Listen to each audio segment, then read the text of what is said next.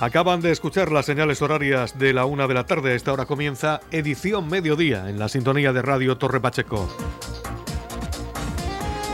Durante los próximos minutos le vamos a dar cuenta de lo más destacado de la actualidad municipal a través de la emisora pública de este municipio. En nombre del equipo de informativo reciban un cordial saludo de Teodoro Fructuoso y José Victoria. Bienvenidos a una nueva edición de Noticias. Comenzamos. Edición Mediodía. Servicios informativos.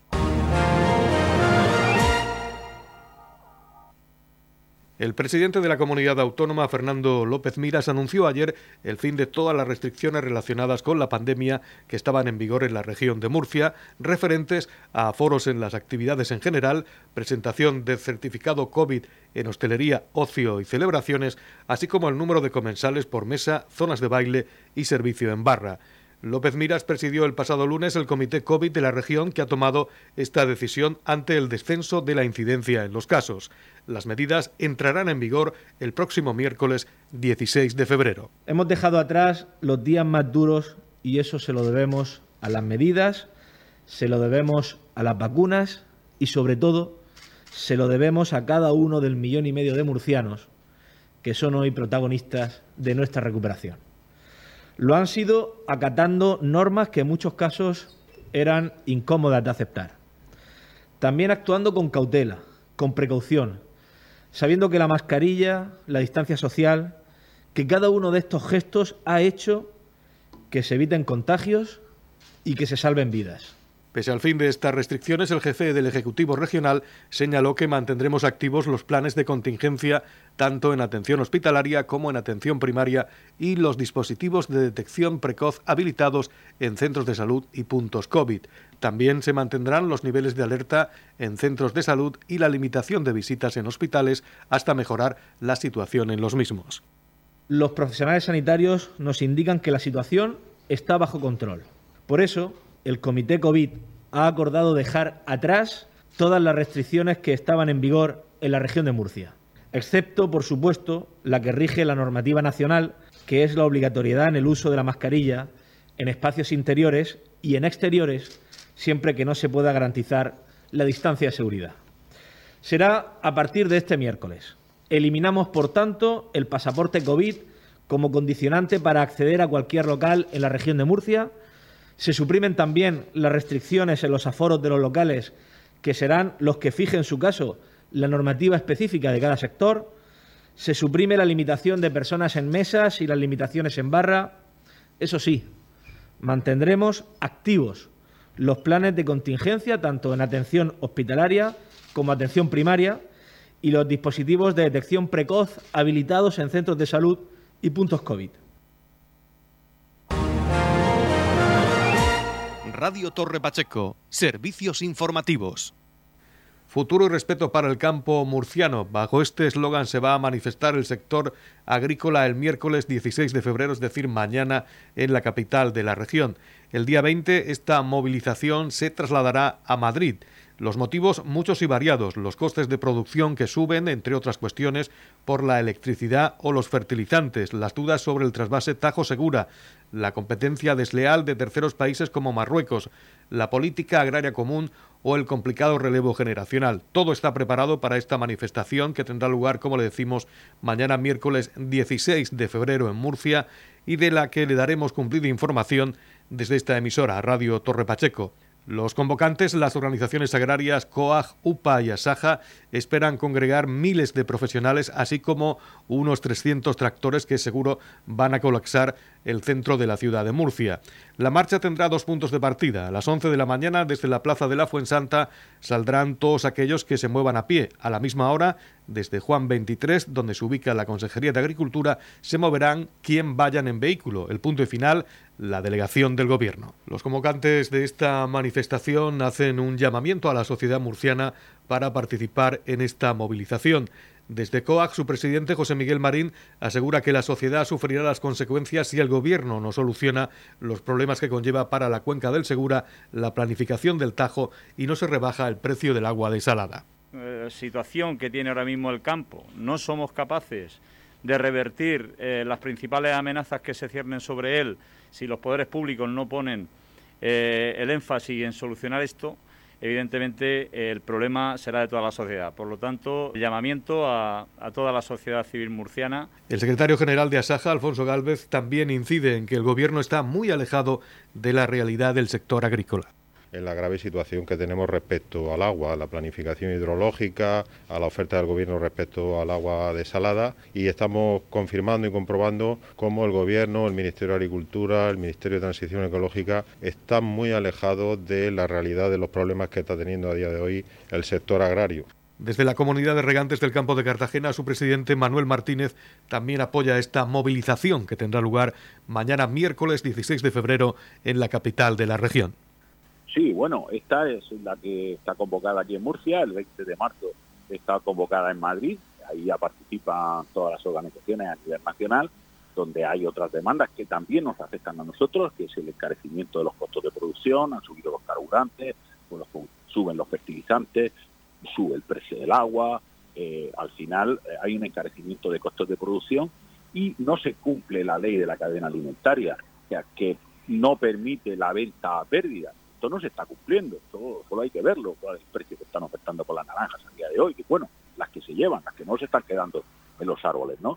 Entonces, lógicamente así no se puede seguir. Hay problemas también con los agroseguros, son carísimos, no tienen subvenciones y abusan eh, de, todo el sector y luego sobre todo también están incluidas eh, las, reivindicaciones por el tema del agua, el aumento de caudales y todo lo demás. Yo creo que el lema lo define muy bien. ¿eh? Futuro y respeto, respeto y futuro.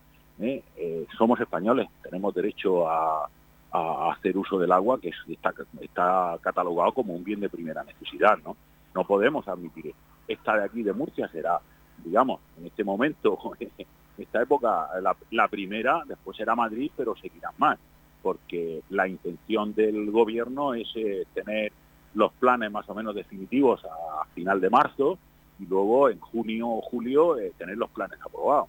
Lógicamente, hemos presentado multitud de alegaciones. La gran mayoría, el 90% de alegaciones que se han presentado al plan del Tajo, son respecto a los caudales ecológicos.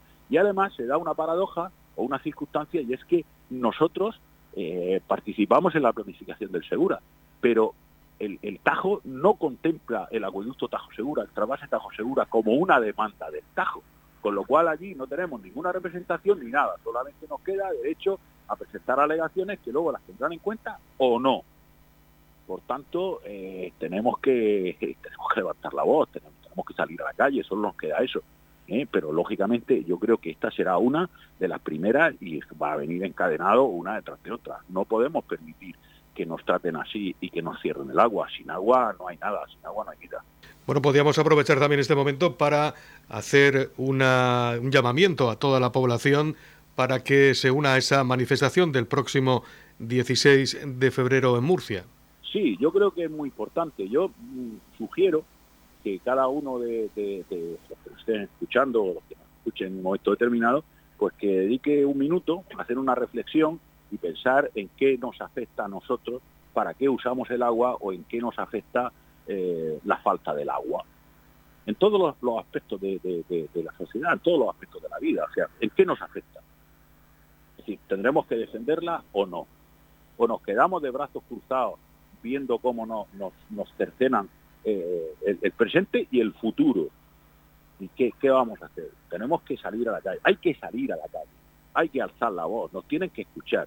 Somos ciudadanos de este país. Somos españoles tenemos derecho a tener el agua que necesitamos para vivir, para, para producir, para en general, para, para nuestro medio de vida. Y eso tenemos que hacerlo. Y no podemos pensar que alguien lo hará por nosotros. Ese testigo lo tenemos ahora encima de la mesa, lo tenemos nosotros, lo tenemos los ciudadanos actuales, mayores, jóvenes, intermedios eh, y tal, y tenemos que salir todos a defenderlo. Luego no valdrán llantos. Hay que salir ahora y hay que salir de verdad con corrección, por supuesto, con orden, sin altercados de orden público ni nada más, pero tenemos que tener una voz firme y decidida. Edición de tarde. Noticias. El concejal de Cultura y Turismo Raúl Lledó, acompañado por Cristina Aranda, técnica de turismo, e Irene Pedreño, guía de turismo, presentaron el pasado lunes la jornada de puertas abiertas en la cima de las Palomas que se llevará a cabo el domingo 27 de febrero en horario de 9 a 14 horas. El concejal de Cultura ha resaltado la importancia de acercar la cima de las Palomas y sus hallazgos a la sociedad y así poner en valor la importancia del yacimiento, uno de los más importantes de la península ibérica en cuanto a restos neandertales.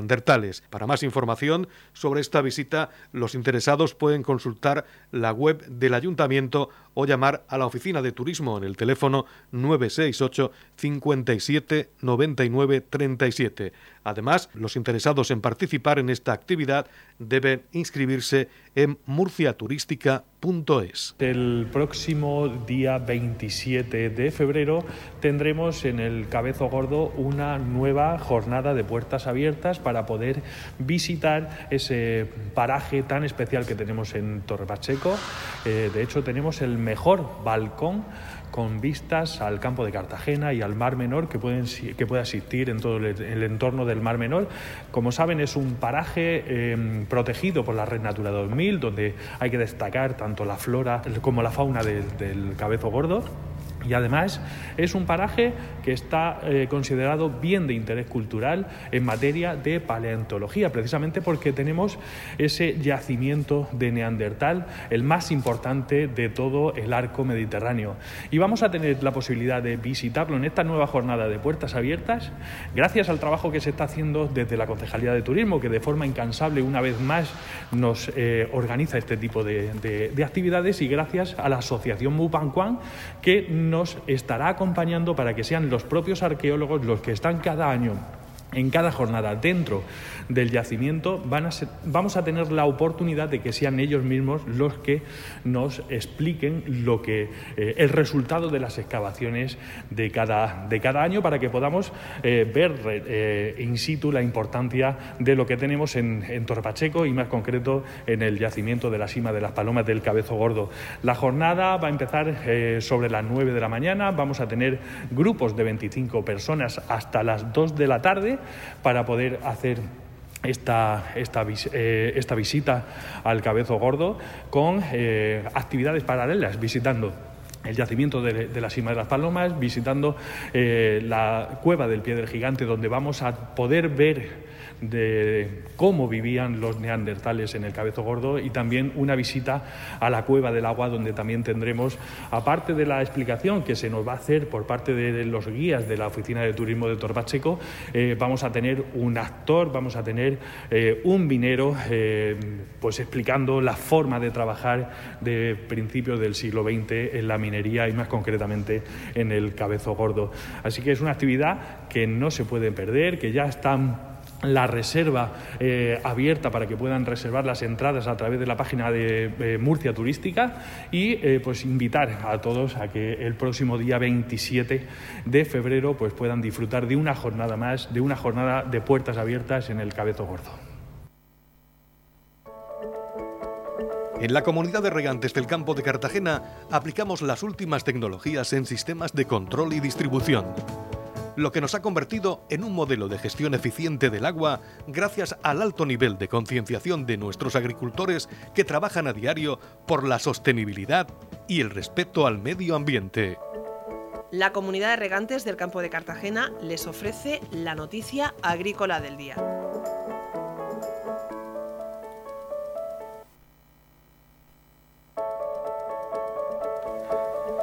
Vamos con la noticia agrícola del día. El gobierno regional ha exigido al Ministerio de Agricultura, Pesca y Alimentación la adopción de medidas urgentes para proteger a los agricultores y ganaderos ante los numerosos retos a los que se deben enfrentar día a día y que ponen en riesgo el mantenimiento de la actividad agraria en la región de Murcia y en España.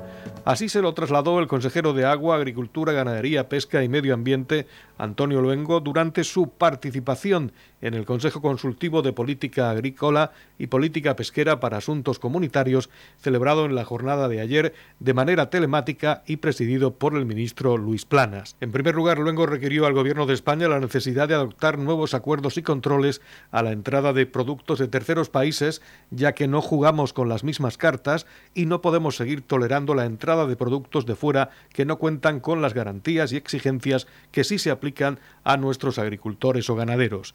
Añadió que en otros países se paga una cantidad enormemente inferior a los trabajadores, lo que permite a los productores entrar en el mercado comunitario con unos precios con los que no se puede competir por desleales e injustos.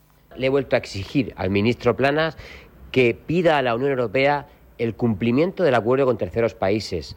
No es justo que nuestros agricultores y ganaderos tengan que competir con productos de terceros países cuyas exigencias son muy inferiores a las nuestras. Eso se llama competencia desleal. Le he pedido también que trabaje para garantizar los precios justos y, por supuesto, le he pedido que interceda con el Ministerio para la Transición Ecológica para poder disponer de los recursos hídricos que necesitamos, la seguridad hídrica, es decir, el agua que necesitamos en la región de Murcia para poder vivir.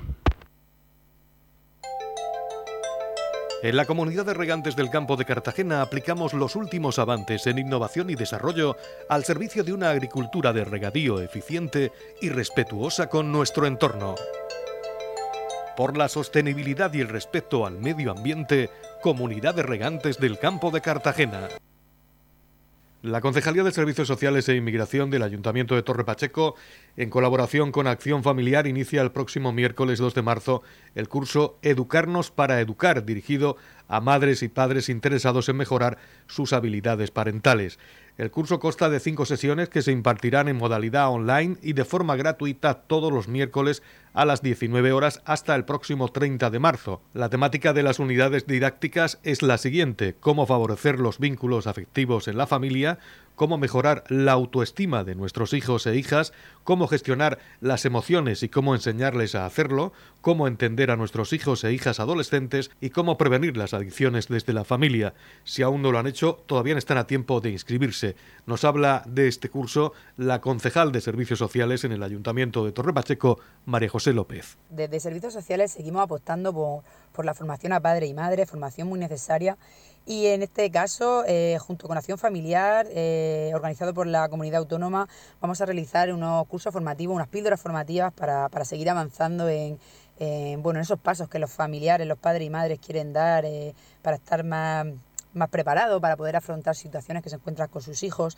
Se van a realizar cinco sesiones formativas, van a ser online para que todo el mundo pueda participar de una forma más segura y más cómoda y entre ellas se trabajará temas como la autoestima o los vínculos afectivos o las emociones, cómo gestionarlas. Son temas, la verdad, eh, muy interesantes y que sin duda vienen a, favorecer eh, la intervención con la familia y la intervención con los menores en este caso. Y como siempre, pues, pues apoyamos este tipo de actividades, fomentamos este tipo de actividades y seguimos trabajando en esa línea. Edición Mediodía, Noticias.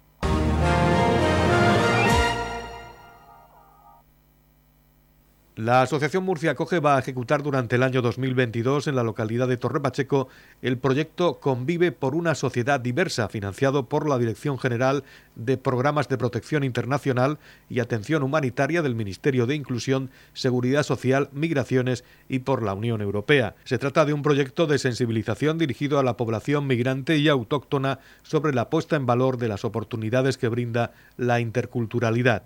Este proyecto va dirigido a mujeres y menores y las actividades son muy variadas. Comenzarán este año con la celebración del carnaval y se realizarán diversas manualidades para que los menores conozcan y se familiaricen con la cultura de otros países. Durante todo el año, el Grupo RADI, integrado por mujeres, se reunirá para hablar de los procesos migratorios y otros temas relacionados con la sensibilización. El día 8 de marzo, Día de la Mujer, se realizará una actividad donde se invitará a todas las mujeres que quieran participar que se acerquen a la asociación.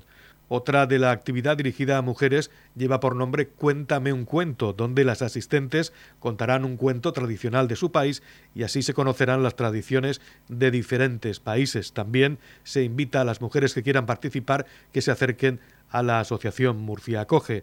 También se van a realizar actividades en el Colegio San Antonio y en el CRAP Entre Tierras. Con estas actividades se pretende, a través del deporte, sensibilizar sobre la riqueza de la interculturalidad. Y por último, se realizarán dos sesiones de Cineforum en el local de la asociación, en la que se proyectarán películas de temática intercultural. Edición Mediodía, Servicios Informativos. El Club Taurino de Torre Pacheco, en colaboración con la Comunidad Autónoma de la Región de Murcia, organiza el primer bolsín para novilleros sin picadores que tendrá lugar el próximo 5 de marzo en jornada de mañana y tarde en la finca La Herencia del Jimenado. Hablamos de esta actividad con el secretario del Club Taurino de Torre Pacheco, Juan López. Buenas tardes, Juan. Hola, buenas tardes. Coméntanos cómo eh, surgió la idea de crear este primer bolsín para novilleros sin picadores desde el Club Taurino de Torre Pacheco? Pues sí, mira, eso eh, lo hicimos porque la comunidad autónoma sacó unas ayudas a, concursos, a, proyectos que podía presentar cualquier eh, asociación taurina para promocionar los toros en la región de Murcia, para novilleros, concretamente en este caso nuestro, y lo presentamos, lo aceptaron y, con el motivo de la pandemia pues ha ido retrasando hasta que ha llegado el momento en que aparece que lo podamos hacer. Y concretamente lo vamos a hacer el día 5 de marzo, Dios mediante. Una jornada taurina que va a comenzar a las diez y media de la mañana con un tentadero clasificatorio donde van a competir 10 novilleros seleccionados ante cinco vacas de la ganadería Hermanos Collado Ruiz. Así es, eso es, sí señor. Eso es de Jaén, la ganadería es de Jaén, sí.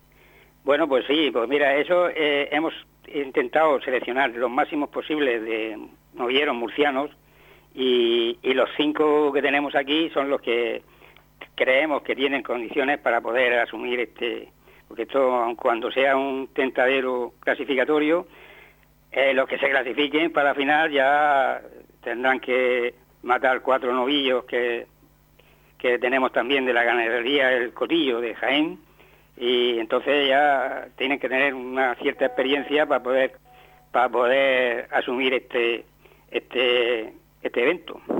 Entonces tenemos, pues mira, te puedo decir que hay eh, Carla Otero, que es de Guadalajara, eh, Álvaro Ruiz, que es un torero murciano de La Ñora, eh, Víctor Acebo, quien no conocemos a nuestro Víctor, que es nuestro Víctor, por supuesto, que va a estar, eh, Miguel Serrano, este es de Toledo. Hay otro, se llama Manuel Caballero, de Albacete. Alejandro Fernández, que es de Cieza, de Murcia. Eh, Ángel Noguera, Angelín, que este también es de aquí, murciano, de Beniel. Eh, Romero, este es de, de Algemesí, valenciano. Ángel Delgado, este es de la Escuela Taurina de Úbeda, de Jaén. Y Jorge Infer, que es de Murcia. O sea que tenemos cinco murcianos y cinco que no son murcianos. Entonces, como tú has dicho, por la mañana se tentarán cinco vacas, esto se sortean, eso es curioso, bueno, para los que estamos más o menos en este mundo, pues sabemos cómo funciona, y es que las cinco vacas se sortean, para cada vaca, dos novilleros. Las vacas como tienen su, su matrícula, digamos, eh, se sortean y cada novillero o cada vaca van dos novilleros. Pues cuando se acaben las cinco vacas, pues de los diez novilleros, el que más condiciones o mejor condiciones haya demostrado o mejor haya estado, pues de los diez, cuatro pasarán a la final, que por la tarde, eh, a las cuatro y media, esto el tentadero empezará a las diez y media, creo que lo has dicho tú, me parece que sí, que lo has dicho. Pero la gran final será a las cuatro y media de la tarde. Entonces ya te digo, los cuatro que se clasifiquen ya darán muerte a los cuatro novillos que y ya habrá un vencedor. Primero cuatro clasificados y luego cuando con los cuatro pues saldrá un, vencedor de, de este tentadero. Me llama la atención que viene, viene gente de, distintos puntos del país, Guadalajara, eh, Albacete, Alicante, Toledo. Sí, sí, sí, sí. Bueno, he tenido 40.000 mm, currículums. Lo que pasa es que hay de muchísimos más sitios y hemos decidido por estos que conocemos más, incluso estos de fuera, que ya han estado participando en bolsines de, de otras provincias, con lo cual están ya... Queremos que sea un, un, un de, de, cierto nivel, ¿sabes lo que te digo? Porque Mm, esto no es... Eh, esta profesión, mm, el que llega tiene que empezar por ahí. Y así estamos. Eh, considerando que estos son los, los más adecuados, ya se, se le ha dicho a los que a los que no van a venir, pues que, que, no han sido seleccionados, pero no por nada. Muchos venían de Zaragoza, algunos venían de Zaragoza, fíjate lo que te estoy diciendo. Otros venían de Pamplona. Y, claro, cuando esto salió a concurso, o sea, se, se, sacó la publicidad, pues empezaron a venir currículum, currículum, pues la gente que, quiere ser torero y pues, pues, pues, va a donde sea. Y así estamos. Este, este primer bolsín para novilleros y picadores que organiza el Club Taurino de Torre Pacheco se volverá a repetir en próximas ediciones?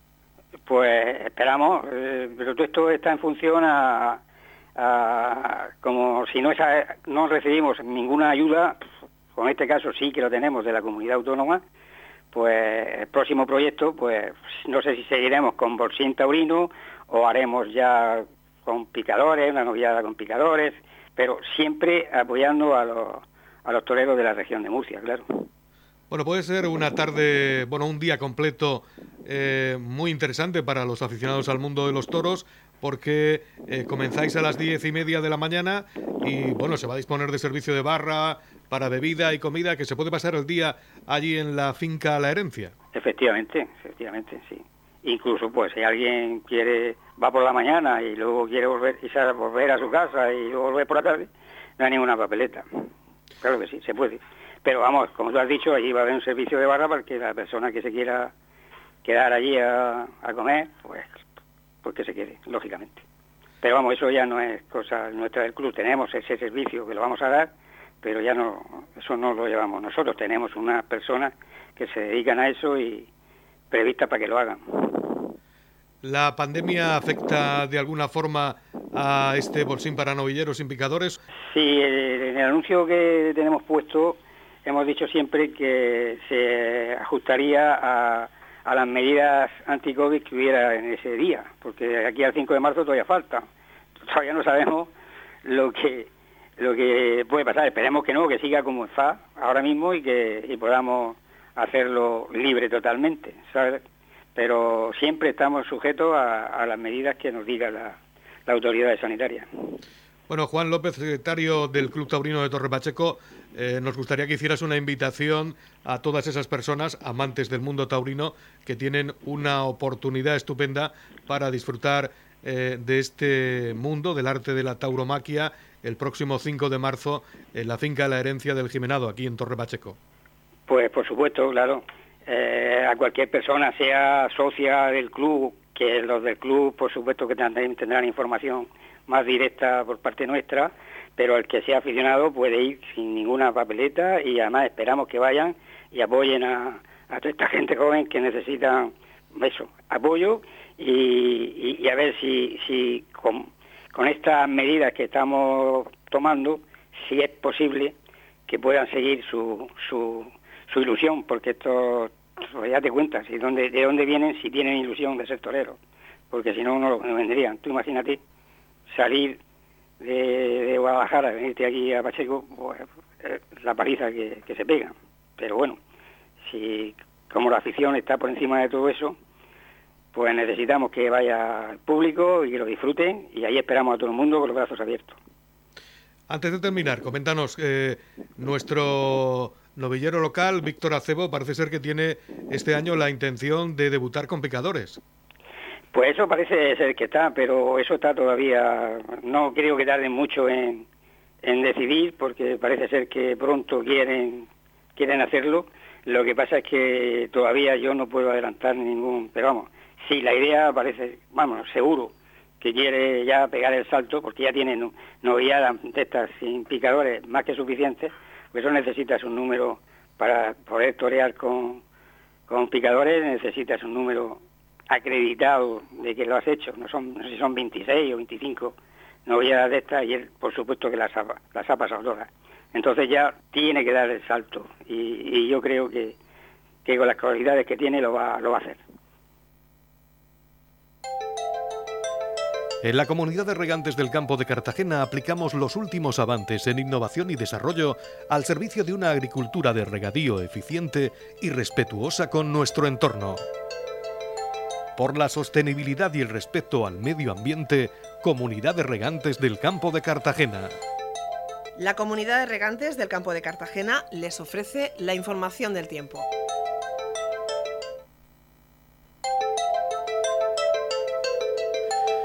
Conocemos ahora la información sobre el estado del tiempo en edición mediodía.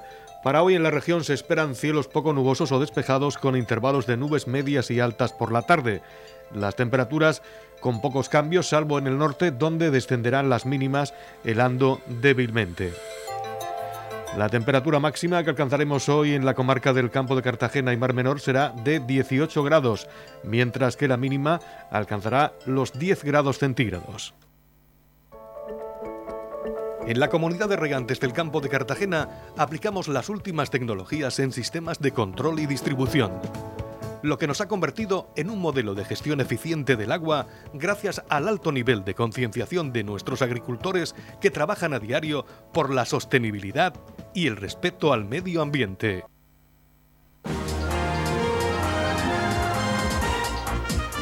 Esto ha sido todo, así ponemos el punto y final a edición mediodía en la sintonía de Radio Torre Pacheco.